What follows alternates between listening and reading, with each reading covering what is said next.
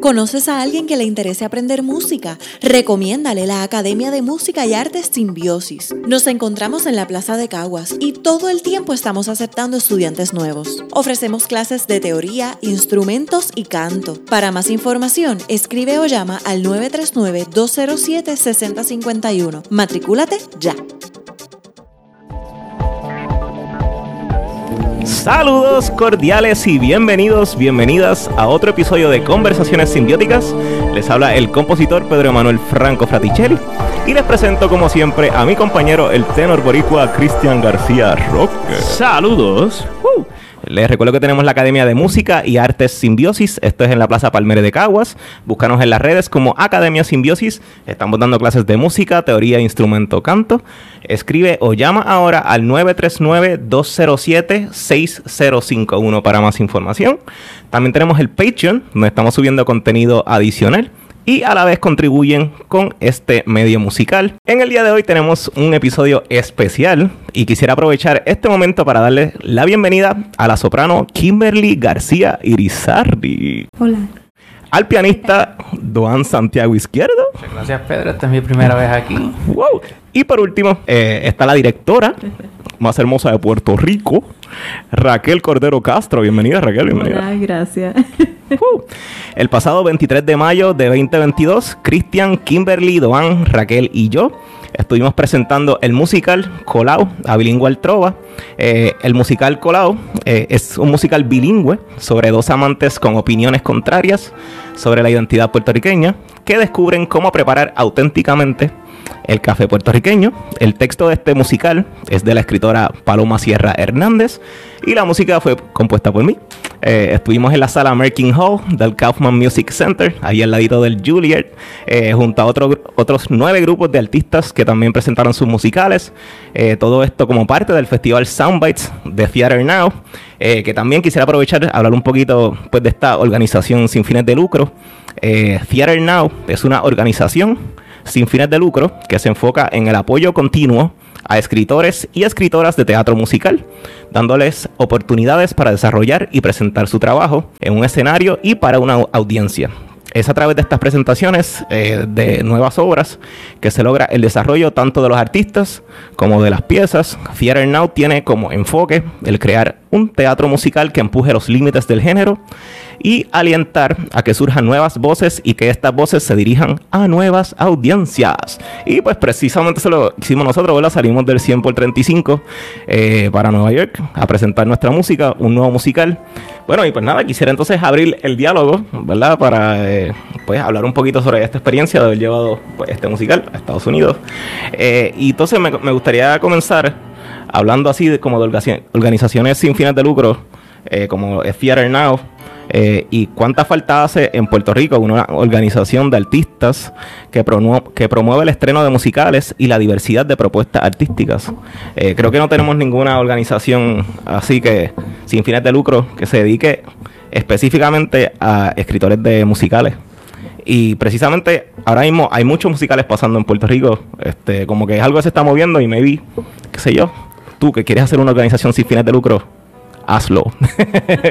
eh, ¿qué, piensan ustedes sobre, ¿verdad? sobre esta organización Theater Now? No sé si quieren hablar un poquito de su experiencia. Bueno, pues voy a hablar yo. Eh, en el caso de ellos, pues me, me llama la atención que ellos se enfocan en un género bien específico y no solamente son los musicales, sino que son los musicales cortos, musicales de 10 minutos particularmente, que es algo que uno muchas veces no, pues, no piensa en eso. Pero es, bueno porque son, son un muy buen taller para los compositores, que pues yo no soy compositor, yo soy pues más intérprete. Pero si uno a lo mejor tiene una idea que quiere presentar, pues es mucho más fácil uno tal vez generar un trabajo de 10 minutos que tal vez algo que sea mucho más largo que pues indudablemente es más complicado y más cuando es teatro musical, que el teatro musical tiene pues además de la música, el libreto, la coreografía, todos los elementos teatrales, etcétera. Sí, quiero aclarar que eh, es el festival que fuimos, que es el Soundbites, es el que son de 10 minutos, pero también tienen este de, de pues de musicales largos. Pero sí, precisamente eh, este musical, este, este festival, Soundbites, que se dedica a coger excerpts, ¿cómo se dice? Este, extractos de, de obras largas o hacer una obra de 10 minutos y presentarla eh, junto a nueve obras más. eh, es un reto y nosotros pues lo vivimos básicamente. Este, algo más que quieran añadir ustedes, ustedes son los nuevos. hace más accesible a la misma audiencia porque estamos viviendo en un mundo que el attention span, la, atención que uno tiene a veces dura poco, así que 10 minutos como que favorece un poquito en ese aspecto a, la audiencia. Y de hecho creo que el hecho de que hayamos ido a Nueva York a presentar esta obra habrá, habrá mucho del hecho de que hace falta en organizaciones como esta aquí en Puerto Rico. Sí, y de hecho, eso que dices de la attention spam, a nosotros nos pasó que veíamos obras de, de las otros y decíamos, esto duró más de 10 minutos. Y realmente no. Es que nuestro attention spam está tan corto que para nosotros 10 minutos es un montón de tiempo. bueno, ¿y ustedes qué piensan de las organizaciones? De... Mira, esta muchacha habla un montón. es bien interesante el concepto de las obras de 10 minutos, lo que es el llamado microteatro lo que le dicen cuando es una obra que es entre 10 a media hora, cae dentro de ese concepto. ¿Cómo uno puede lograr captar la atención del público, llevar un mensaje, llevar un diálogo, a la misma vez tener un principio, un clímax y un fin en 10 minutos? ¿Cómo uno puede lograr eso? Eso es un reto bien grande para los compositores, porque dentro de una obra que uno puede tener de una hora y hacer un extracto, no siempre se contesta ese principio, ese clímax y ese final. ¿Cómo ustedes pudieron, o cómo, cómo los compositores pudieron crear algo que llamaba la atención al público y satisfacía esas tres partes de lo que es lo importante de una obra? O sea, la continuidad de una historia, el desarrollo de un personaje, el desarrollo de como tal la problemática dentro de una obra, cómo se puede lograr en 10 minutos y estuvo súper interesante ver cómo se pudo hacer de nueve formas completamente diferentes. Y nosotros que fuimos la única obra Spanglish, como tal, cómo podíamos llevar la historia en 10 minutos, que acaparara al público, que el público ¿sabes? Eh, con nosotros y el hecho de que esta organización exista y dé oportunidad a eso es súper. A mí me encantaría que eso existiera aquí, Sí hay muchos talleres que desarrollan jóvenes, sí hay talleres que están surgiendo ahora. Yo como profesora, yo desarrollo técnica vocal en teatro musical en muchos estudiantes y muchos de ellos tienen que buscar eh, talleres en el área metro. La gran mayoría, yo soy del oeste, en el área oeste había un taller, un taller espectacular en el Teatro Sol de San Germán y luego que se fue el director ese taller se cayó y no hay más oportunidades para ellos. En el área metro hay varios talleres, pero cosas como lo que es Theater Now, que es una organización sin fines de lucro que le da oportunidad a todo el mundo a desarrollarse, a soltar esa creatividad, no lo hay aquí.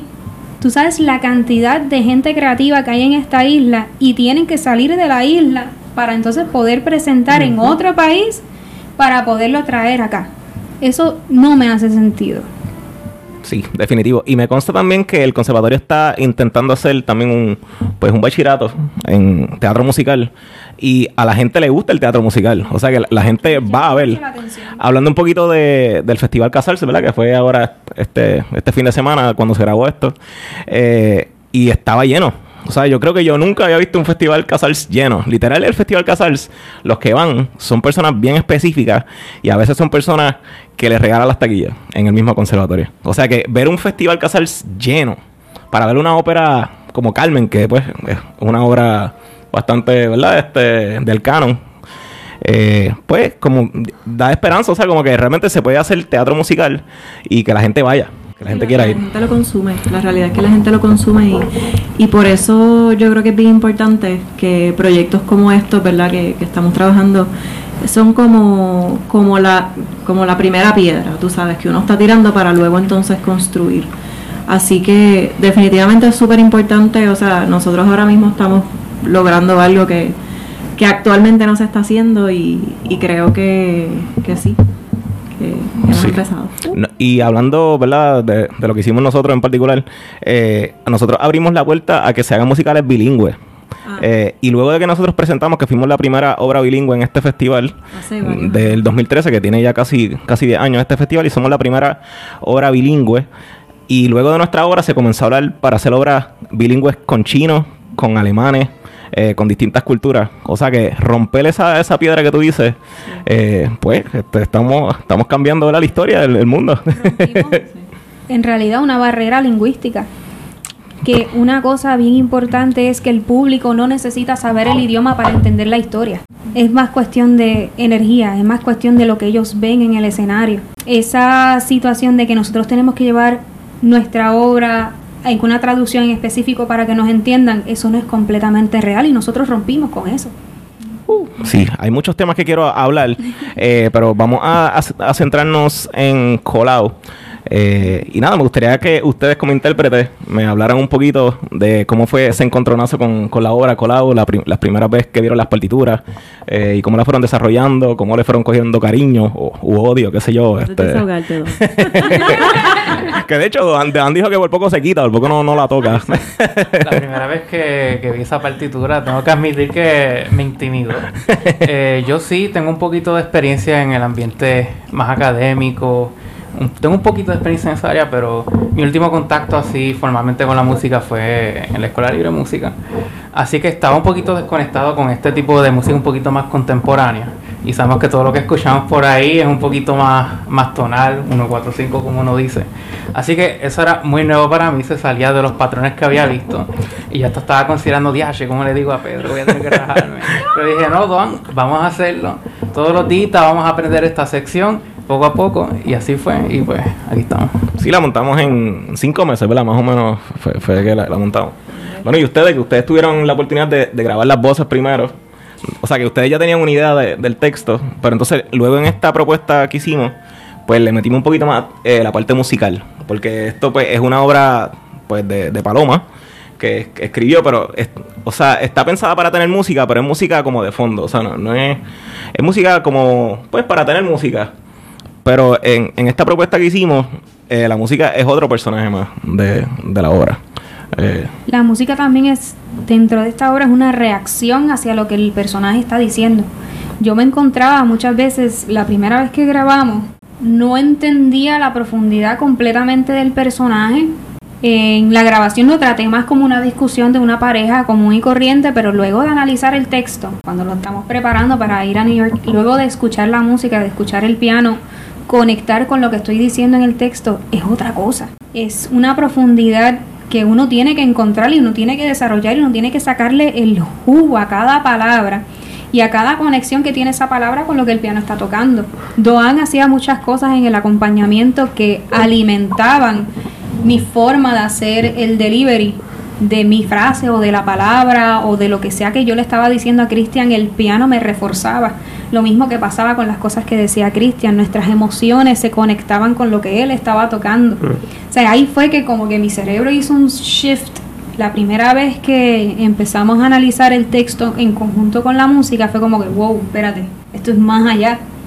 Esto, él no solamente es un personaje, él es un refuerzo de los dos personajes principales. O sea, nosotros dos sin el piano, no creo que el texto tuviera la misma fortaleza si nosotros estuviéramos solos sin acompañamiento.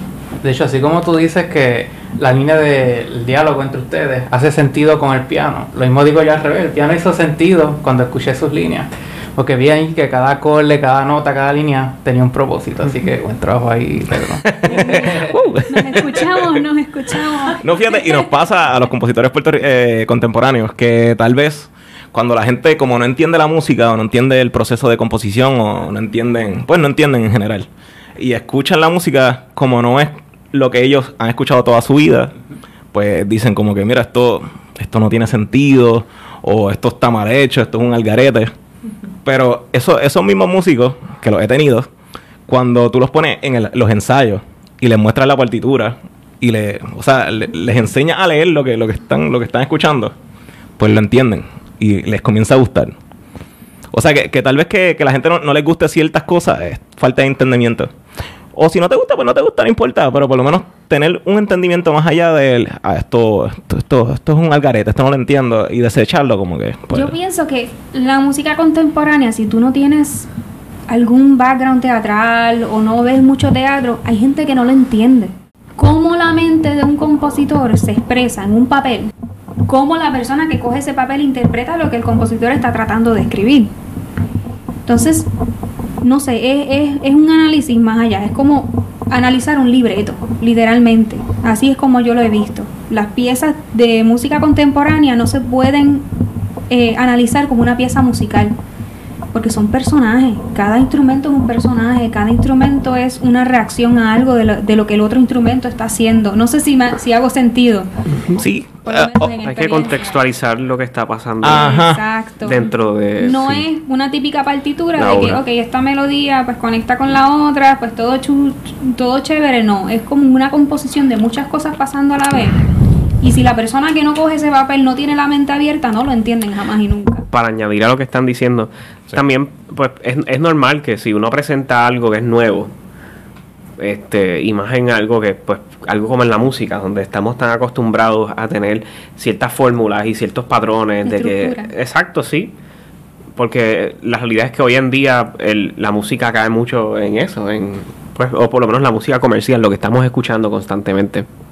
Como Doan estaba diciendo ahorita, la progresión, este 1, 4, 1, 4 5, sí, es, es, es un meme, es un meme, pero pues, Bueno, o el 2-5 del jazz.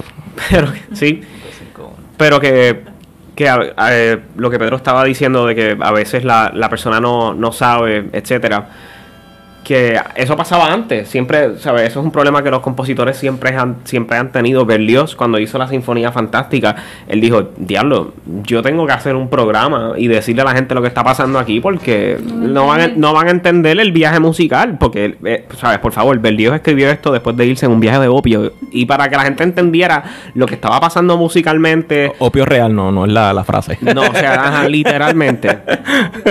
Sin opio no existiría la Sinfonía Fantástica. Pero, pues, este, los que hemos escuchado, los que escuchan la sinfonía, pues la sinfonía describe todo el viaje musicalmente, hasta las brujas volando, etcétera. Pero él, deci- él dijo, la gente no va a entenderlo, porque no, van no van a saber qué diablos es esto, porque nunca han hecho esto. Y él hizo un programa y se los explicó explícitamente como que esto es lo que está pasando en X o Y lugar, y que ellos a lo mejor no tenían acceso a la partitura, pero pues viendo eso, pues podían entender más o menos lo que estaba pasando, que es, es más o menos lo que ocurre, que, que uno a lo mejor, si escucha la obra sin, sin que te la contextualicen, pues tú dices, "Hmm, auditivamente a lo mejor no suena como, mm, como mucho, pero cuando de verdaderamente la, la entiendes, pues cambia totalmente, le añade toda... Y por naturaleza la gente a lo diferente le, le crean choca, esa barrera, sí, como sí, que, sí. "Wow, espérate, ¿qué está pasando? Dímelo a mí. este, pero bueno, so- solamente quería aclarar que, pues, tal vez sí hay algo de, de lógica dentro de la armonía. Este, o sea, no es que todo sea una poesía, ¿verdad? Como, como estamos, como decía Kimberly, que, que todo es como que con significado. O sea, Esto que, es desde, desde mi experiencia, desde como yo lo he tenido que visualizar para sobrevivir. Sí, obviamente, co- co- como intérprete, y, y es válido, eh, pero pues sé que van a haber compositores que van a decir, ok, es- está diciendo un disparate ahí, como que... Pero eh, realmente es válido, simplemente es que sí, sí hay, tal vez en una armonía, como que, pero lo que pasa es que es una armonía nueva, que se comenzó a hacer en el siglo XX, a principios, y pues tal vez todavía pues no está muy, muy adentrada en, nuestro canon en general. Nada, este, ¿verdad? Y siguiendo eh, un poquito, eh, ya hablamos de la obra, de la obra, una obra puertorriqueña. Yo quisiera añadir eh, sobre la música en general, que la música tiene elementos de, de reggaetón. Eso mismo quería, quería aprovechar que estábamos hablando de la música. Como que yo sé que tiene elementos de reggaetón. Hablarnos un poquito de eso, de, de como que qué había. Te estoy entrevistando. No, no, no, o sea, es, es válido. Eh, como que qué había, tú sabes, además de reggaetón, qué elementos tú buscaste para crear ciertos efectos también en, en la música. Sí, eh, obviamente la, bueno, la pasada instrumentación era flauta y contrabajo porque eran los instrumentos que tenía. Esta vez la quise hacer para piano porque el piano es un poquito más, más movible, ¿verdad? Más, este, más, trans- transportable. Eh, entonces, este, nada, la- hice un arreglo para piano y, y dos cantantes, dos, dos actores. Eh, la música tiene elementos de salsa, un verano en Nueva York, con todo el propósito, ¿verdad? Porque íbamos a estar un verano en Nueva York. Este tiene música de hi- hip hop, tiene tu, este tiene una pieza de Tupac, eh, tiene también una, una pieza de Teo Calderón. Inspirados. Los musicólogos apunten, por favor. O sea, realmente hay, muchos elementos. Está la cadencia andaluza, porque en, en algún momento hablamos pues de, de España. Eh, o sea, ti- tiene muchos elementos que lo que dice, lo que dice Kimberly es cierto. O sea, este, que eh, esos elementos, pues, le dan una lógica a la música que tal vez si, si los ves sin, sin la letra, pues tal vez no, no, no tendrían sentido como que esto. Sí, como que estos cantos, estos tipos de música así juntos, tan diferentes, como que sin, sin el texto, sin ese entendimiento, sin esos personajes, pues tal vez no tendría este entendimiento, ¿verdad? Normal. Pero sí, eh, es, es contemporáneo, es nuevo, qué sé yo, eh, eh, es algo diferente que de hecho nos lo dijeron en el mismo Nueva York, eh, que de- luego de uno de los ensayos, un tipo random ahí como que, ¿qué, qué- qué fue lo que dijo? ¿Qué fue lo que The dijo? most interesting music. Ajá, y yo, wow. De la función. Sí, Pedro continuó sonriendo el resto de la noche. Sí, No, yo me, le- yo me levanté al otro día así como, qué lindo, gracias Señor, donde quiera que estés. Eh, hablando de, pues, de, de- de dar el salto como tal, eh, porque muchas veces hablamos de nacionalismo y es como que se queda en el 100 por 35, pero entonces pues nosotros tuvimos la oportunidad de brincar. Y quiero decirlo que yo, yo no lo hubiera hecho si no fuera por Kimberly, que está aquí sentada. Eh, Kimberly me motivó y dijo como que... No, no, no seas zángano, vamos a hacerlo, dale, qué sé yo, yo, yo me apunto, sí. este, y obviamente, y Cristian, que siempre está, siempre me apoya en todo lo que hago. Jamás voy a Este, olvidar ese post. Jamás. Ah, Sí, yo puse un post en Facebook buscando músicos. siquiera pusiste que era de colado. Tú Bueno, pusiste, sí. ¿Hay algún actriz o actor en New York que quiera participar en un proyecto? No había nada de colado y yo, estoy colado. ¿Qué vas a hacer? ¿Qué pasó? Quiero decir que yo los regañé porque no los llamó ustedes Muy bien, primero. qué Sí, es verdad. Me alegro. Es que, este, supo- ¿verdad? Supongo que las personas que nos están viendo saben que hacer música, pues, que hacer música original, montar una producción, eh, es a pain in the ass, tú sabes, como que es difícil. Eh, entonces, pues, tal vez, pues, estaba en un periodo de mi vida que, pues, no, no tenía las energías para montar algo, o no le veía la validez, tal vez, de, de montar algo, o de componer. Como que dejé de componer un momento porque me, pues me gradué y realmente en Puerto Rico no hay trabajo y, y, eh, em- tenía muchas piezas engavetadas y trataba de montarlas y no se daba. Y es como que no, no quería no quería pasar por, eh, por esa frustración de, eh, ya lo tengo otra pieza, no tengo cómo montarla, no tengo cómo pagarle a los músicos, no, no tengo, o sea, eh, realmente es difícil para los compositores porque tienes que tienes que pagar la grabación, tienes que pagar la producción, tienes que pagarle a los músicos, tienes que pagarle, o sea, o sea, un, un, un- músico pobre no, está, un poquito difícil. Eh, pero nada, realmente agradezco ¿verdad? conocerlo a ustedes y que me hayan ayudado en, esta experiencia. Eh, y pues nada, me gustaría que dijeran por, por qué dijeron que sí, este, qué tipo de validez le, le dieron a la obra, este, si están aburridos y querían hacer otra cosa, qué sé yo. Todo, todo es válido. Bueno, yo no sabía cuáles eran los planes, pero cuando lo vi lo que vi fue una experiencia de, de llevar música fuera de la isla, algo que nunca había hecho.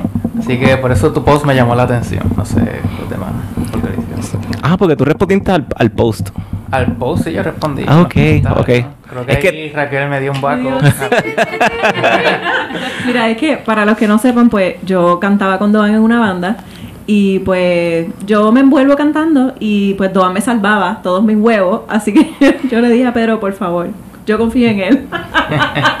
así que sí, tienes, tienes mi backup. Joan es un músico masilla.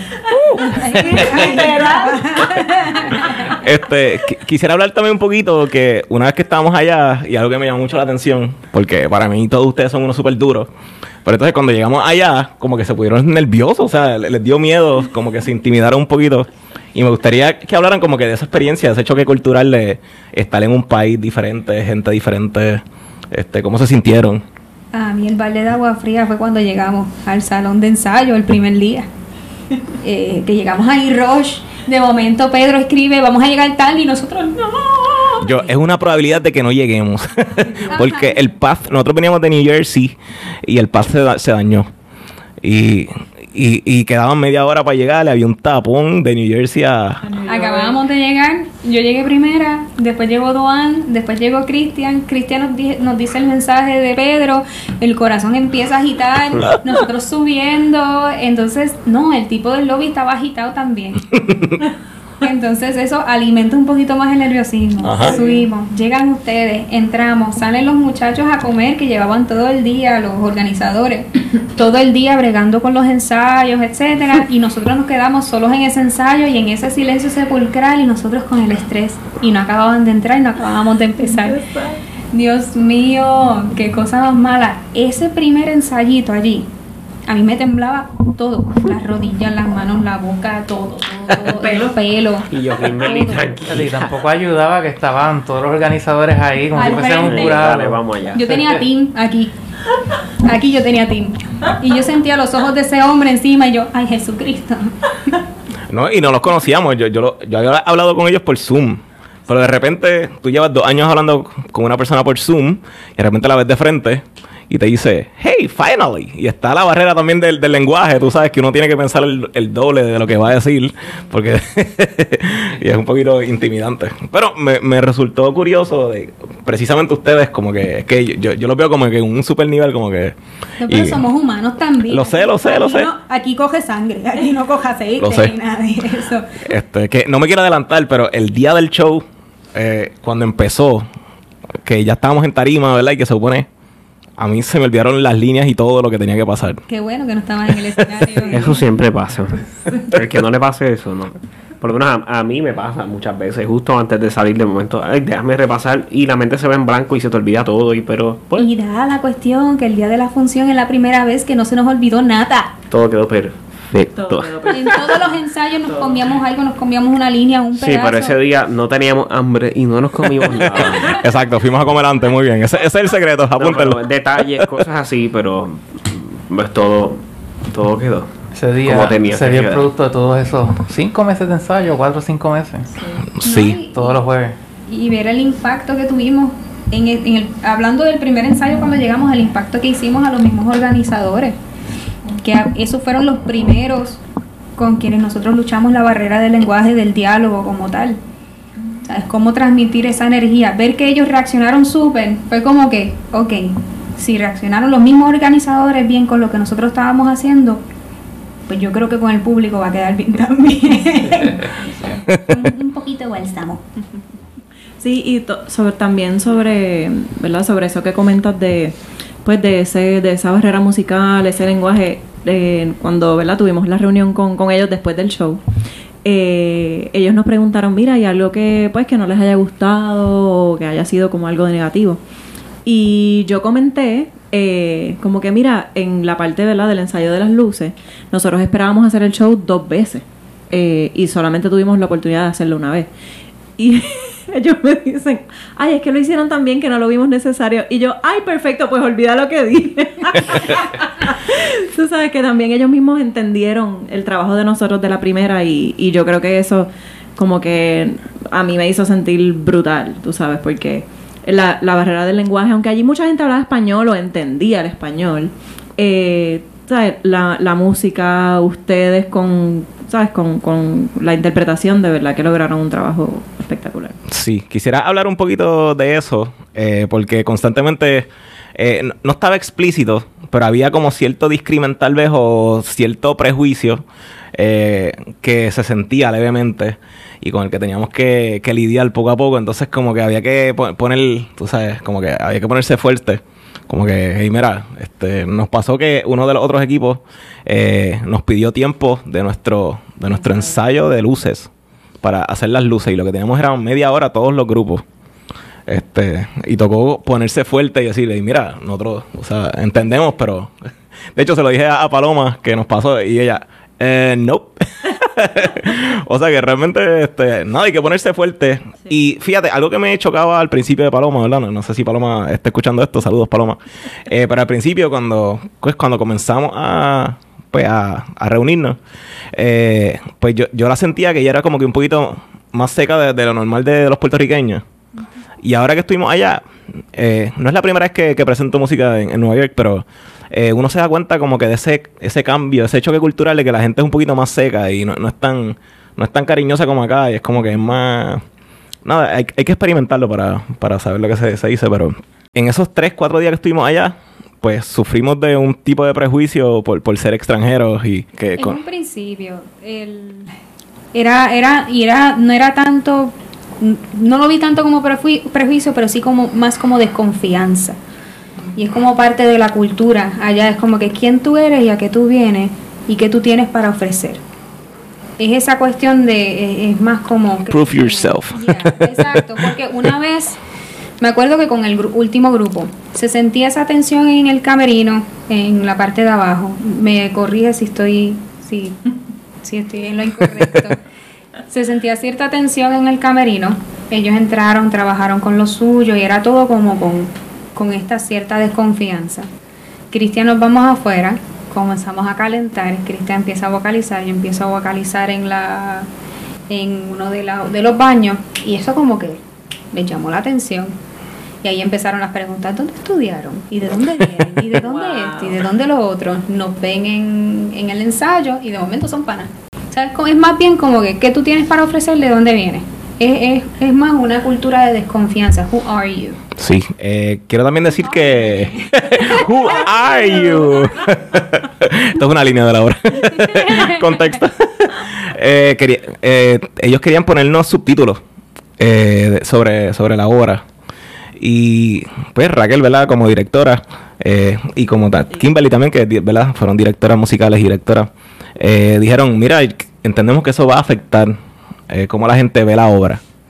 Y luego de un ensayo, precisamente, pues entendieron que realmente sí iba a afectar, porque lo que presentábamos era tan bueno que aunque la gente no entendiera el 100% de lo que se estaba diciendo, se iba, iba a disfrutar la obra, ya sea musicalmente, actoralmente.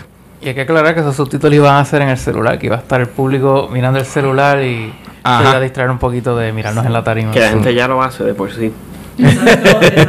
Ahora yo te hago una pregunta a ti, Pedro. Y Tan, tan, tan. ¿Qué fue lo más difícil en el proceso de composición?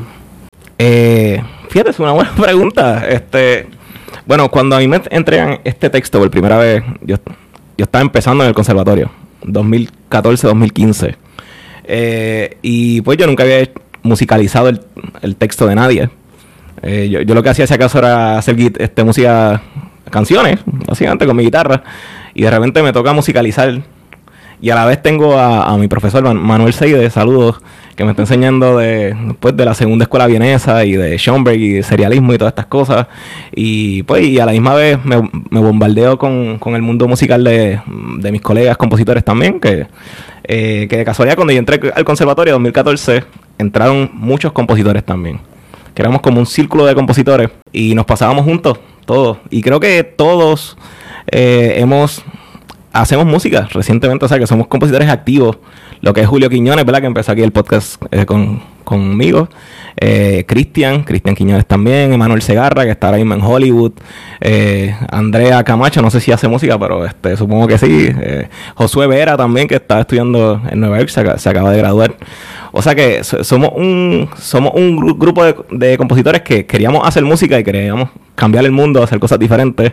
Que de ahí es que sale también Simbiosis. eh, que, que Simbiosis es tal vez una organización como Theater Now. Tal, pero tal vez no tan, no tan lograda todavía, ¿verdad? pero, pero sí, eh, se creó originalmente como una organización, un colectivo para crear espacios para nosotros mismos, los compositores, tener, tener tarimas, presentar obras en tarimas, eh, repetir obras.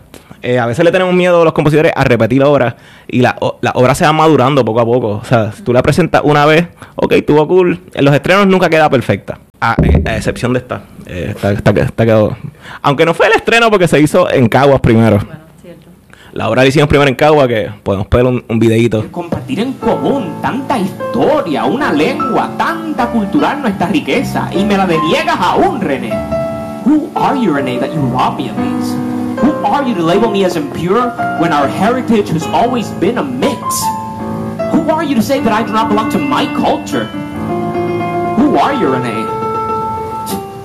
Who are you? When one feels entitled, like you, to question my name, is that not disturbing? Our whiteness was brought from Spain, was Sí, it not? pero- It's infused with African and it's brewed with Taino. No, you think that because of my ways I'm from the States, that I'm no longer Boricua. Still, I do seek to know this place to which I've never been. Pero el estreno en Nueva York. Exacto, que fue el de verdad el que quedó, como tenía que quedar, con, con la gente aplaudiendo y todo en el público, y se apagaron las luces, y este, nada, que esas, cosas esas cosas dan trabajo, las cosas dan trabajo, eh, y pues nada, creo que fu- fue un proceso de, de ir haciéndolo, fallar, eh, hacer, hacer partituras feas que los músicos no entienden, hacer música que, que no está de la partitura y tú querías que sonara los ensayos, que me pasó un montón. Eh, porque uno de los retos eh, cuando comencé a ser compositor eran las partituras. Eh, y creo que ahora le doy tanta... ¿Cómo que las partituras? Tú dices las partes para los músicos. Sí, las partituras, o sea, escribir en el papel los neumitas, tú sabes, las bolitas y, y las plicas, tú sabes, los palitos. Eh, hacer, hacer la música de manera que suene como suena exactamente en tu cabeza. Las dinámicas, eh, los crescendo, disminuyendo, eh, las duraciones específicas que tú quieres. Si quieres una parte abierta, pues que, que sea una parte abierta. Eh, a veces si tú le pones un pentagrama a un músico, pues, pues va a contar el 1, 2, 3, 4 y, y no necesariamente eso es lo que yo quiero. O sea, ¿cómo poder comunicar lo que, lo que yo quiero? Eh, Eso me dio mucho trabajo al, al principio. Cuando tú leías el texto, de casualidad, leyendo el texto, ibas formando cómo era que se suponía que sonara en esa parte en específico. Siempre, eso es un mal. Es- no, no, es bien interesante, porque es como es como ver una película, lo único que tú estás leyendo y creando esa música de esa película en tu cabeza. O sea, tú lo que tienes son palabras. Sí, yo, yo pensaba que era algo mío nada más, pero he escuchado hablar a Joanny Navarro o, ¿verdad? Compositores así, este. Y sí, uno siempre está en la cabeza modificando cosas. O si estoy. Hasta estoy escuchando una canción de Bad Bunny y siempre le estoy haciendo cambios en mi cabeza, tú sabes, como que, ok, la melodía tendría que ir para acá. O sí, si leo cualquier cosa, le tengo una melodía en la cabeza. Eh, con Raquel, ahora tenemos este. eh, cuando alguien cumple años, le hacemos un voice de cumpleaños y, y le hacemos como que melodías ahí. Yo, yo Eh, canto la melodía, él es el que le hace. la- la- las armonías. Pero sí, sí, sí, sí. Eh, fue un proceso de madurar que de hecho estaba hablando con, con Paloma en estos días y hablamos de eso mismo porque ya, ya van para 10 10 años que, que empezamos a musicalizar esta obra. Eh, y la primera vez que lo hicimos fue hace un par de años. Pues este, yo hice un video así, así como este. Y no, sí, porque quiero presentar esta obra con mejores músicos y qué sé yo. Y, y nunca pasó nada, como por dos, tres, cuatro años. Y pues en mi cabeza nunca iba a pasar nada, pues ok, whatever. Lo mismo con el colectivo también, en algún momento como que que cayó. Y ya pues nunca va a pasar nada. Pero los procesos artísticos son así. A veces hay como que dejarlos madurar y, y no, no ajorarlos. Y Este, llega alguien puchi también. Sí, full, full. Hace falta. Hace falta. Sí, yo, yo- sí, yo- yo- o sea, yo, yo me desmotivo bien rápido. Yo, yo sí. yo, este, realmente si algo no me sale, pues, como Es que. que, no sé. Vela, aquí meto la cuchara. Ajá, ajá. Eh, Aquí está la cuchara. Oye, que conseguir una cuchara fue un papelón también. no lo pensamos. gracias al técnico que me consiguió la cuchara. Eres bien cómodo. Saludos. Eh, Esta es la cuchara de York Station. O sea, esta es la La cuchara. cuchara que va a meter ahora. Eh, Ya está también metido. pienso, cada proceso tiene su tiempo, su momento para suceder, ¿verdad? Esto es mi, mi modo de ver la vida. Es hasta que no te des con las personas correctas que tienen el mismo concepto de lo que es tu idea, el mismo concepto de lo que tú quieres hacer, que las Visión. cosas visión, la misma visión que tú, que las cosas no suceden. O sea, te encontraste con dos locos más, o sea, uno, dos, tres, cuatro locos más. Yo, por eso te toqué. Eh, con cuatro locos más que tenían la misma visión que tú, que vieron cuán importante es esta pieza, porque desde la primera vez que tú nos preguntaste por qué queríamos hacer esta pieza, yo te dije, o sea, es la combinación y suena a poesía, porque yo soy así, yo soy pasional. La gente tiene que entender que yo soy pasional. Libra. Yo lo siento todo. Pura libra. Venus y Luna, todo en libra. Eso es triplemente emocional. Eh, el texto, la música es tan hermoso, la combinación de las dos cosas. ¿Sabes? Para mí, he hecho pocas cosas contemporáneas. He escuchado música, mucha música contemporánea. Pero lo que tú hiciste con ese texto y el texto que sale de esta mente, de la mente de esta mujer de Paloma, un texto que conecta súper, que tiene sentido, que te está hablando de dos puntos de vista de la identidad puertorriqueña sin darle más peso a una ni a la otra. O sea, es un balance que eso es bien difícil de lograr. Y tú, ¿cómo tú, colo cómo, voy a decir un disparate, colorificas? colorificas, coloreas esto, este texto con tu música. Entonces tú me lo dices así tan chill como que pues, sí, yo leí el texto y pues voy creando y voy esto, yo lo veo más allá, mano. O sea, ese cerebro lo que está es reforzando cada palabra, cada frase, es, un cimiento brutal, de, es una obra espectacular que fue lo que me llamó la atención, por eso es que yo hago el sacrificio.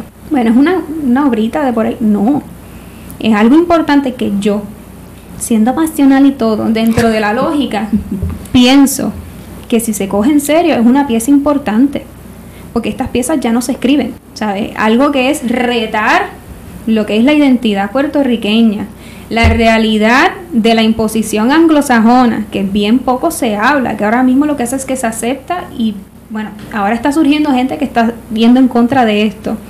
Tenemos el texto de ella y tenemos tu revolución musical y revolución textual de Paloma. ¿Cómo diablos yo no me voy a meter en ese revolú?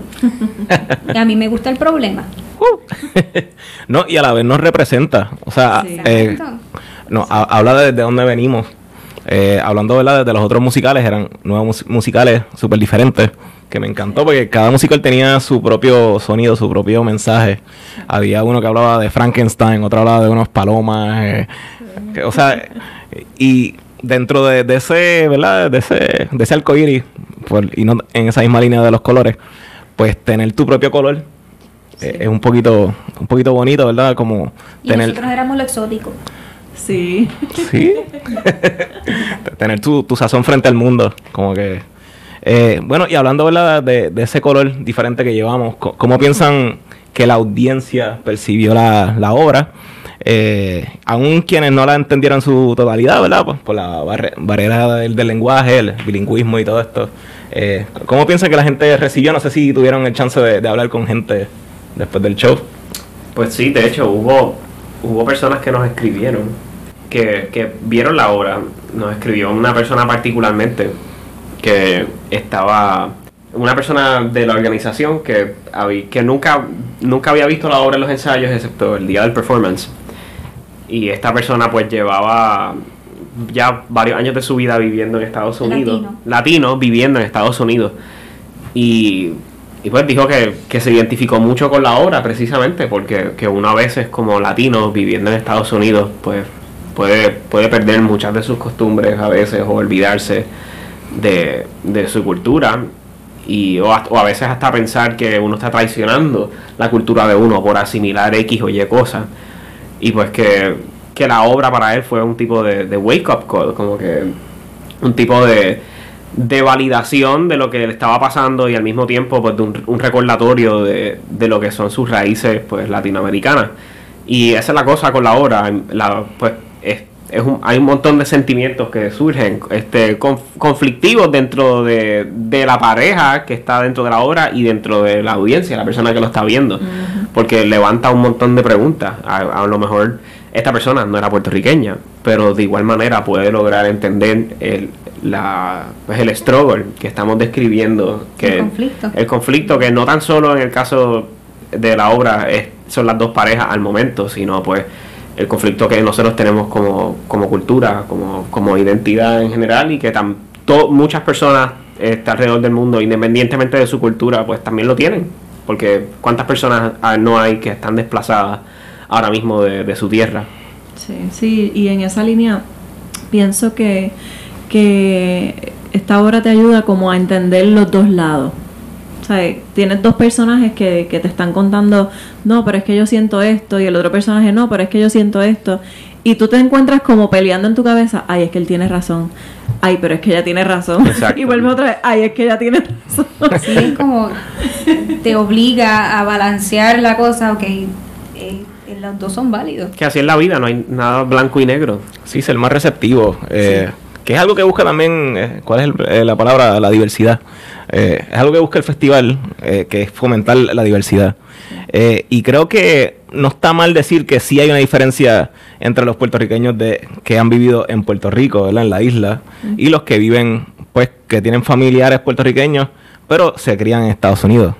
Y, o sea, hay, hay mucha gente que le tiene miedo a las diferencias. Y sí, o sea, puede que las haya, pero a la misma vez, pues esas diferencias son igual de válidas y tienen, tienen la misma procedencia que, que Puerto Rico, en la isla, son, son las mismas luchas, eh, los la misma música, la- qué sé yo, los, los mi- los mismos dichos, las mismas frases. Algo cool y bien peculiar, una de las muchachas era de ascendencia puertorriqueña. Sabana, pronto sí. escuchó que éramos puertorriqueños, ella con todo orgullo ella dice, yo no hablo español, pero yo amo Puerto Rico, yo amo ser boricua. Aunque ella no hablaba el idioma de su, de, de, de su ascendencia, ella como quiera tenía esa conexión y tenía ese amor hacia lo que es Puerto Rico. Y cuando ella hablaba de cómo ella venía con su familia a visitar la isla, ella brillaba. O sea que no importa dónde tú estés, esa es, es- algo bien peculiar, bien peculiar de, de, de uno entender o de uno abrazar de donde uno viene.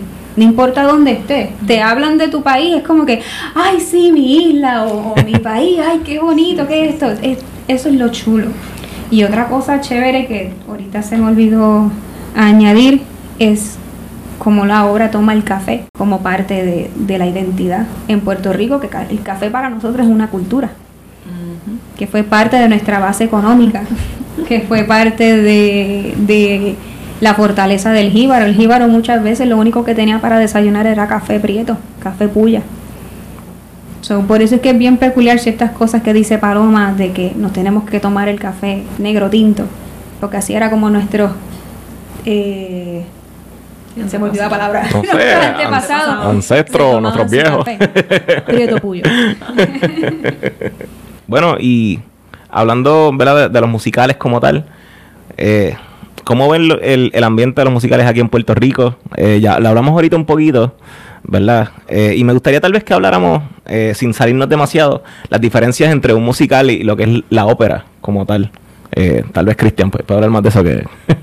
Bueno, en cuestiones de diferencias del género, pues la ópera pues, en Arroyo y Habichuelas es más clásico en el sentido de que todo es cantado. El, el- teatro musical muchas veces tiene diálogo y tiene, pues, es, más moderno. Este, usa amplificación, usa micrófonos en la ópera, pues es una orquesta, no se amplifica, generalmente el idioma, pues es italiano, alemán, francés. no sé las progresiones, ¿verdad? Tal vez son un poquito más clásicas o eso... Eh, es que ahora... sí, el lenguaje, es que el lenguaje musical es otro, porque estamos hablando de música en la ópera casi siempre, siglo de 10, siglo XIX, siglo XVIII. Los- el teatro musical pues es relativamente moderno.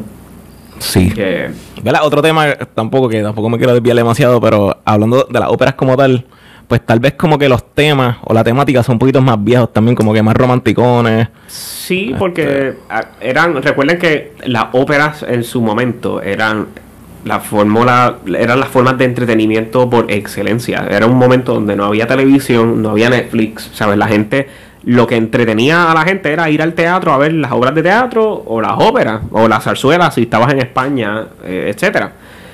Y en aquel entonces, pues obviamente eh, las novelas de romanticismo, etcétera, o con esas historias fantásticas, pues eran bien populares. Y los compositores, como se inspiraban en las novelas, pues sí, componían mucho melodrama y por eso siempre está la soprano que se muere, la heroína o el tenor que es un héroe. Eso, Yo siempre me muero.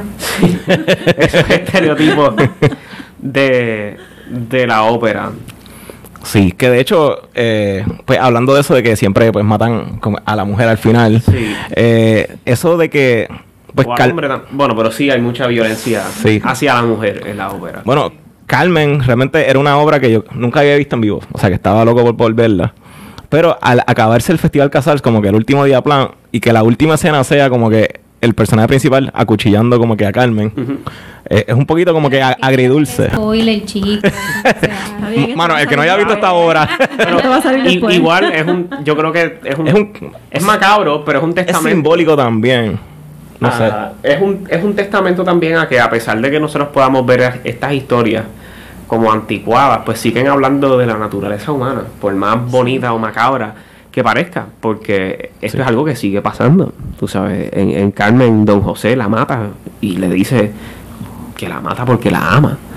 ¿sabes? Y por favor, hoy en día en Puerto Rico hay un problema bien serio de los feminicidios, etcétera, Ajá. y es algo que sigue ocurriendo. Y así pasa con en muchas otras óperas, nos encontramos con temas bastante serios dentro de una dentro de un contexto que a lo mejor parece gracioso porque son, ¿verdad?, historias que encontramos anticuadas, pero siguen hablando de sentimientos y de situaciones que siguen ocurriendo. Pero es que en teatro musical no se queda atrás tampoco. Hay una obra eh, que se llama, que es la primera que me viene a la mente, Mr. Jekyll and Mr. Hyde, Dr. Jekyll and Mr. Hyde. Que se Eh, transforma. que él se transforma y en el segundo acto, si no me equivoco, él mata a una de las protagonistas. Porque ella decide no amarlo a él, al, al personaje villano. O sea, en cuestión de historia, eh, no se aleja mucho la ópera del teatro musical, porque el teatro musical cubre muchos géneros literarios habidos y por haber. Lo que sí es que teatro musical es más contando, es más hablado. El Es más libre. Es más libre. Eh, en la ópera tú tienes que dejarte llevar de unos estilos, tienes que dejarte llevar de unas épocas. Teatro musical se deja llevar de unas épocas, entre comillas, pero eh, es más libre a la hora de tú cantar la música que está escrita. No tiene que ser exactamente como está en la partitura, como ocurre con la música clásica, como ocurre con la ópera, que tiene que ser todo exacto como está en ese papel. Sí, eh, ¿verdad? Tengo un amigo, eh, Roy, Roy Guzmán, compositor, eh, que me decía eh, que pues que, que no, no le gustaba que realmente la mayoría de la música que se tocó en el Festival Casers pues es música que él puede buscar en YouTube. Eh, y quitando la, la obra de, de Roberto, que este, ¿cuál, es el apellido Roberto? Se me olvidó. Compositor, este, Sierra. Roberto Sierra. Eh, quitando esa obra, lo demás, pues son obras, ¿verdad? Que, que, pues se pueden buscar en YouTube para escucharla y, y como que, pues realmente sentía que no es un festival que, que está para apoyar realmente, pues la música o el futuro de la música, sino como que, eh, pues, o sea, como, tal vez, tal vez este, no sé, tú que estuviste más envuelto en, en el festival Casals, ¿verdad? Más o menos. Este, ¿Cómo viste el- la producción de.? Es que el, el pasado festival Casals terminó con. Hubo jazz, o sea, y de repente en este es como que un retroceso. Ahí, o sea, yo estuve involucrado, yo pues canté la producción Exacto. de Carmen. en el por eso coro. estuviste. Caminaste por los, por los teatros, por lo Claro, sí, pero, o sea, más allá de eso, yo no tuve Ajá, nada que ver con, con la organización del Festival Casals, etcétera. Quiero, quiero aclarar. Así que no sé cómo hicieron, ¿verdad? Cómo tomaron las decisiones de programación, etcétera. Porque también hay, hay que pensar que algo como el festival, siendo algo de gobierno, que pues todo en este, en este país es presupuesto y dinero, pues hay que, hay que pensar en, en cosas como esas. Así que no, no sé, ¿verdad?, qué, qué criterio utilizaron para organizar esta serie y cómo escogieron a los artistas que escogieron. Pero pues sí, eso, eso del jazz, por ejemplo, que incluyeron en la temporada pasada y en esta temporada, ¿no? Pues sería sería bueno que tal vez esa iniciativa se continuara, porque si ya se hizo y se demostró que pues que es probable, ¿por qué no, verdad? Incluir en algún en algún concierto del festival algo como esto o igual que el que el festival pues sirva como plataforma para Tener un día de, de compositores jóvenes. Claro. Why not? Pero bueno, eh, igual, los que, las personas que nos están escuchando que sí, pues pueden tomar ese tipo de decisiones que tal vez están involucradas en el Festival Casals, pues los invitamos a que nos escuchen y que... Hay mucha gente joven haciendo cosas chéveres. Sí, porque sí se están haciendo, y de, y de esto se trata también, de que haya una comunicación para que Ujú, a una todo el mundo sepa lo que, lo, lo que, pues, lo que queremos, etcétera. Sí. Pero sí sería, es algo que, que debería hacerse, porque algo, el Festival Casals definitivamente pues es importante, ¿verdad? Y, y si tienen la mira en el festival en el mundo, pues ¿por qué no utilizarlo como una plataforma para que pues presentar lo mejor que tenemos aquí en Puerto Rico? Y definitivamente hay mucho, mucho talento local Sí. para, para presentar. Por aquí de entrelazar ambos, ¿verdad? Ambos temas. Eh, ¿Cómo se siente, pues, estar... A ver, Perdona que sí, interrumpa. sí. Que Carmen, por ejemplo, todo el todo el elenco de Carmen fue un elenco puertorriqueño. Puertorriqueño. ¿Sabes? Sí. Que, definitivamente, ¿sabes? Es un crecimiento desde que comenzó el, el No, festival. no necesitamos a no necesitamos traer artistas extranjeros para presentar que cobren un montón más que nosotros. sí, Y precisamente. tenemos artistas más que capaces y, y preparados. Que de hecho, Y Rafael Dávila, Excelente. a Rafael Dávila, que fue, ¿verdad? Don José, lo, lo relaciona mucho con, con Paoli. Este, como que tiene cositas. Yo, yo, yo nunca, sí, nunca conocí a Paoli, pero ¿se, pa- se parecen? ¿Tienen algo? Eh, por aquí de entrelazar eh, ambos temas, ¿cómo se siente el haber presentado ¿verdad? una obra contemporánea en un contexto pues contemporáneo de música nueva, de musicales nuevos, de jóvenes que quieren hacer música nueva, que quieren, que quieren, quieren bailar, quieren, quieren presentar cosas nuevas, quieren mover el teatro musical eh, inter- internacionalmente a pues volver a, a un Puerto Rico que, que pues que sigue haciendo las mismas obras una y otra vez o sea o sea que no está mal me parece bien que ambas cosas coexistan simplemente quiero quiero ver pues cómo se sienten como intérpretes verdad de esa, esa diversidad Me- ok. es que ahora mismo, eh, con todo lo que está pasando, lo primero que está sucediendo es que están saliendo muchos grupos autogestionados.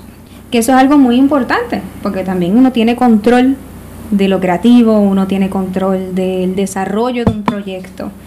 Eh, deja de estar haciendo ruido mientras yo hablo.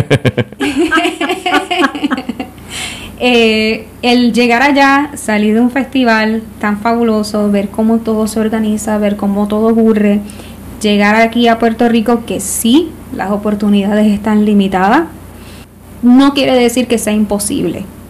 Autogestión es la palabra número uno, es la palabra que yo he escuchado de todas las personas. Por ejemplo, los talleres eh, de jóvenes que yo he visto que se han desarrollado ha sido por otros jóvenes que han autogestionado el desarrollo de estos grupos. Muchos productos, eh, muchos proyectos que han salido, eh, uno de ellos fue Cuatro, el musical Cuatro que se presentó en Francisco Arribí, fue una autogestión de, si no me equivoco, yo espero no equivocarme, toco madera, espérate, toco cemento, eh, de el director Marcos Carlos, que es el director de, del Francisco Arribí, en conjunto con Miguel Rosa, y fue un proyecto espectacular lleno de puros puertorriqueños. In the Heights fueron todos puertorriqueños, pero todos estos son proyectos de autogestión. Uno jala a esta persona, uno jala al otro, y algo que es bien peculiar del puertorriqueño es que nunca hace nada solo. O sea, nosotros somos una comunidad que siempre nos ayudamos, que siempre nos damos la mano. Y la única manera que podemos salir de este meollo, bueno, tengo otra palabra más, de esta quedadez. Yo sí, pero no lo voy a decir. No, por favor. No, porque esto, esto creo yo que es un podcast familiar. Hay algo me, de he estado eso. aguantando de muchas- me he estado aguantando de muchas palabras y de muchas No, no, si fuese familiar, dila, porque en la familia, créeme que esas palabras se escuchan. personalidad pintoresca. Eh, la única manera que podemos salir de esto es con la autogestión y bregando con proyectos así de que, ok, tú tienes una idea, vamos a hacerla. No hay chavos que se fastidie. Eh, buscamos los chavitos en la fuente de Plaza Las Américas, nos metemos allí antes que nos saquen los guardias, tenemos chavitos allí. Le pedimos cinco pesos al bobo de acá, le pedimos cinco pesos al otro, le pe- a la familia, todo. Pero todo se logra en comunidad que es lo primero que hay que desarrollar en este país. El sentido de comunidad de nuevo, porque hay tantas cosas brutales que se han hecho en comunidad y en colaboración, porque colao, ¿verdad? Esto es una colaboración. colaboración Nos, apatr- nos apadrinaron eh, dentro de eh, la recaudación de fondos que se hizo, pero Sí, gracias a todas las personas que cosas, donaron, De sí. verdad que Gracias. muchísimas gracias porque cada granito de arena de esa aportación ayudó a este proyecto Sí.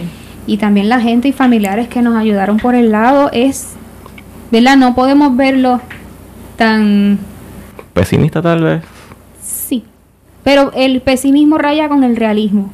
exacto Que esa, esa es la cuestión. El pesimismo raya con el realismo. Pero no podemos dejar que el pesimismo pese más. Valga la redundancia. es buscar solución al problema. Fíjate, y Doan, me gustaría que hablaras un poquito pues de tu contexto, de, de- ¿verdad? Porque tú vienes con como de bandas de iris y de tocar guisos Ah, sí. y de repente te toca hacer Con- hacer una, una canción contemporánea, o sea, este, ¿cómo fue ese choque cultural? Fíjate, yo, yo veo la importancia de- del mensaje que, que lleva la obra. Y es un mensaje que hasta se conversa en nuestras casas en, en Puerto Rico, en nuestras familias. Cada vez que tal vez un familiar, un amigo sale para allá afuera, a la diáspora, y pues vemos el lado de René y el lado de Alex en nuestros familiares, en nuestros, amigos cada vez que hablan de estas personas. Así que yo sentí un poquito esa, esa carga de llevar ese mensaje allá en este Theater Now. Así que eso se añade al, al choque cultural, al hecho de que nunca había tocado allá afuera. Así que sí, sentía ese peso, sí sentía ese reto encima. Pero nada, todo salió bien, así que qué bueno que, que entonces cumplimos con, con esa misión. Ahora tal vez la misión es llevar tal vez este mensaje a, a la audiencia más importante que es sobre quién se está basando, que son sobre los mismos puertorriqueños. Y es una pena que tal vez no hay tantos foros como de Tiro Now aquí en Puerto Rico para poder llevar a cabo esa misión, que sé que está ese reto ahí. Sí, sí. Fíjate, aunque esta obra la presentamos en, en la plaza de Caguas, y yo pensé que la gente iba a ser menos receptiva de lo que fue. A veces como que subestimamos a, a nuestro a nuestra gente. Eh, Sí, cuando estábamos en la Plaza de Caguas, mientras ellos estaban en tarima, yo me fui al área del público a tomar video y yo sentía como la gente como que hacía, mmm, sí, no, ah, wow, y, y gritaban, y, o sea, yo, sentía de verdad todos los gestos de la gente y es como que, wow, qué bueno que, sabes, que la gente está entendiendo. Y así mismo, Doan, como tú dices que, ¿verdad? Nos encantaría seguir haciendo la obra aquí. Pienso también en la importancia de hacerla ya. Y te lo digo un poco porque pues mi, mi papá, mis hermanas viven allá, yo sé que tu tía también vive allá. Y la primera vez que mi hermana vio la obra cuando se hizo online, como que fue bien, bien importante para ella porque ella ya llevaba muchos años fuera de Puerto Rico. Y es también como, espérate, yo llevo fuera de Puerto Rico, pero sigo siendo puertorriqueña, aunque haya vivido en otros sitios. ¿Sabes? Que, que realmente eh, siento que es importante llevar el mensaje en, en ambos públicos. En ambos públicos. Uh, bueno, pues realmente gracias, gracias por atreverse, ¿verdad? Por, por hacer, cre- creo que, que hemos, ¿verdad? Porque todos nos conocíamos antes, pero ahora es como, como si hubiéramos dormido juntos o algo así, este, como que, hay- ajá, ya, ya hay, ya hay como que algo más, tú sabes. así que nada, gracias. Eh, me gustaría que cada uno di- dijera sus redes para que la gente los pueda seguir, a cada uno. Eh, bueno, Doan, sí, adelante. Facebook pues Don Santiago Izquierdo, en, en Instagram. Doan, D-O-A-N. punto ¿Verdad? ¿De dónde sale tu nombre, Doan?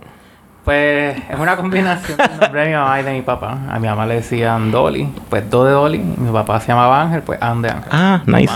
Y pues me gusta. Ah, bonito. Ok. Bonding, el bonding nunca termina. bueno, y también eh, tenemos cámara gracias a ti, así que está ahora tomando fotos. Que de hecho, si quieren ver las fotos de Doan, pueden pues, ir a, a su página, obviamente, d.izquierdo, photography, en Instagram. Y de hecho, si quieren ver su- sus fotos, las pueden buscar el concierto que hicimos en la Academia de Música y Arte Simbiosis, lo pueden buscar en Academia Simbiosis. Eh, las últimas fotos que salen en- son, de, son de Doan. Eh, Raquel, ¿dónde la gente te puede conseguir en las redes? Me pueden conseguir en Instagram como Raquel Cor, K-O-R-R. Uh, Kimberly, ¿dónde la gente te puede conseguir en las redes? Me pueden conseguir por Kimba García Music, arroba Kimba García Music, así mismo en Instagram como por Facebook. Uh, y bueno, Tenor Boricua, ¿cómo la gente te puede conseguir en las redes? En Instagram como Tenor Boricua. Uh, bueno, a mí me pueden buscar como Pedro Emanuel Franco Fraticelli en Facebook, Peter. Franks 7. Hacho, sí, cuando fui al festival, este, la primera interacción que tuve cuando me, porque nos dieron un badge con nuestro nombre y un termito y me dijeron, wow, tú tienes el nombre más largo del festival. You were the El longest nombre- name tag. El, el, el name tag del termo le daba así la vuelta. Por Era un usan- Por se comía la cola. Mira, es que a mí me dicen Pedro Fraticelli y mucha gente todavía me conoce así. Pero mi país se, se enchismó, tú sabes, como que y yo pues, pues mira, pues, pues hay que poner Franco también. Es Nada. que Franco parece segundo nombre. Sí, Ahora sí, me entero yo que es un apellido. sí. este, pues nada, Peter Franks 7 en Instagram. Eh, al podcast lo pueden buscar como Conversaciones Simbióticas, Simbiótica Pod en Twitter. Eh, gracias por haber visto este podcast, este O escuchado, eh, si no lo vieron. Sí, realmente eh, Esperemos que lo vean. Sí, este es el cierre de temporada. De hecho, este es el último episodio. Sé que hemos, hemos estado como sin episodios dos o tres semanitas, pero pues obviamente es que estamos eh, pendientes de este viaje. Gracias a todas las personas que siempre como quiera nos escuchan eh, y, no- y nos apoyan. Y si quieren seguir viendo el podcast visual, pues escríbanos y déjenos saber. Eh, tenemos el Patreon, gracias a Anthony. Este, tenemos que hacerle un, un episodio de Olga Iglesias. Eh, y pues nada, este, nos vemos próximamente queremos hacer documentales, eh, queremos hacer blogs, queremos hacer muchas cosas.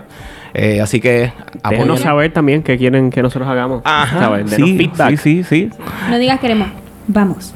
Ok, Eso, vamos. vamos. Vamos. Todos a la vez, por favor, todos a la vez. Vamos. Ne- Necesitamos la, la energía de Kimberly en este corillo.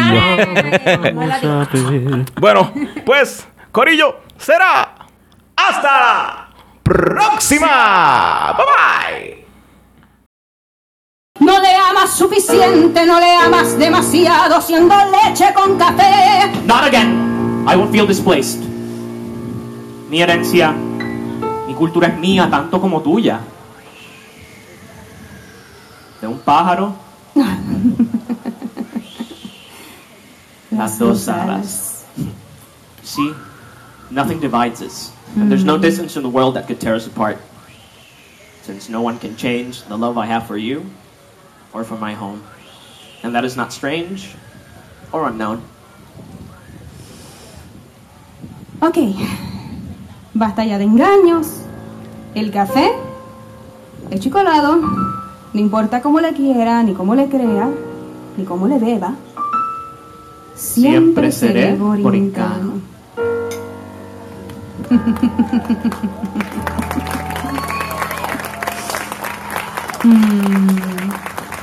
Ma, yo te quiero colar ¿Deja eso ya? más que solo el café. Tú dijiste algo que fue. Nada. ¿Le sigo o ya? Sí. Con mucho azúcar. Mhm. ¿Quieres el café? También. Aquí tienes tu café. Y aquí no tenemos mi vida.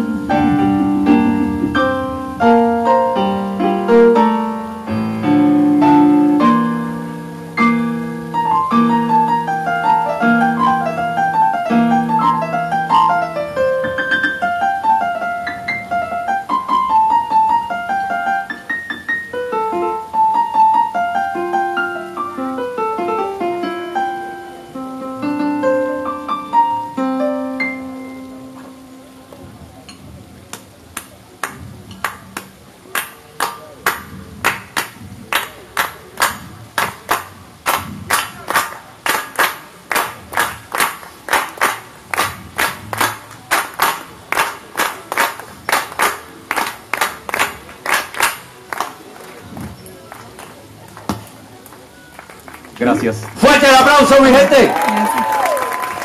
Fuerte, fuerte, fuerte el aplauso. Los felicito, chicos.